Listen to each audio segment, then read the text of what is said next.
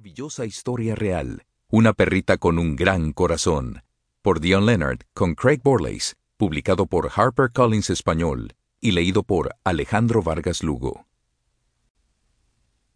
Dion Leonard. La búsqueda de Gobi. Una maravillosa historia real. Una perrita con un gran corazón. Con Craig Borlace.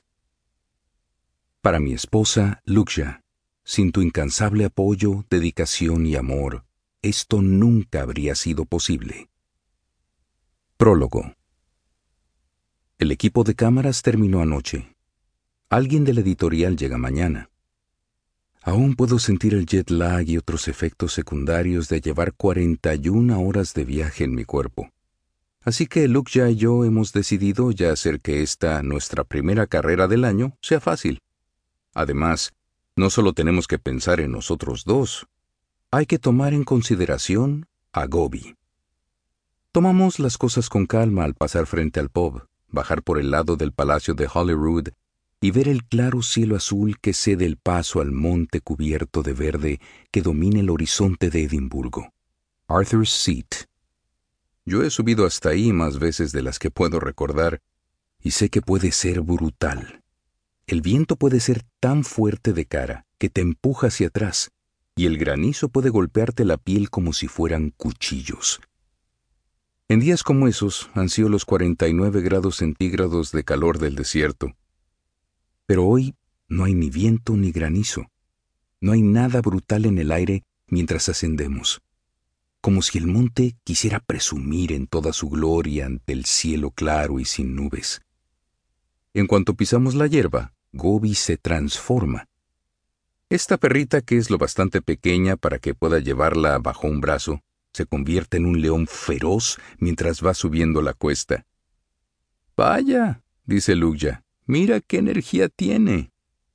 Antes de que yo pueda decir nada, Gobi se gira, con su lengua afuera, los ojos brillantes, las orejas hacia adelante y sacando pecho. Es como si ella entendiera exactamente lo que ha dicho Luya.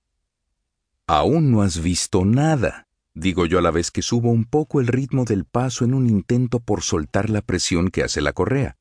Así se comportaba cuando estábamos en las montañas. Ascendemos un poco más, más cerca de la cumbre.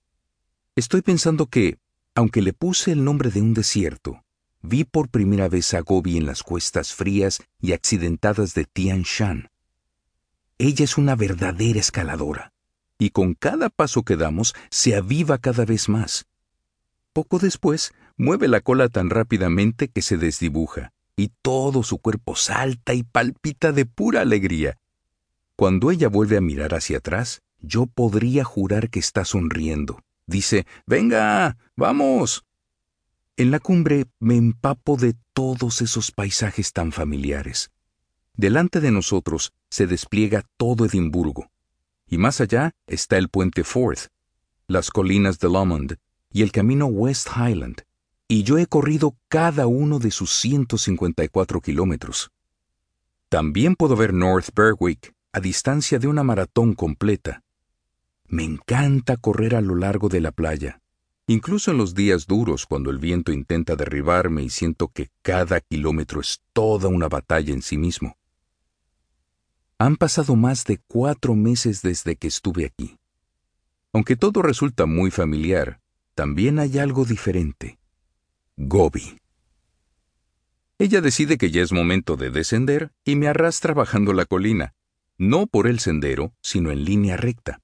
Yo voy saltando sobre penachos de césped y piedras del tamaño de maletas, y Lukya va siguiendo el ritmo detrás de mí.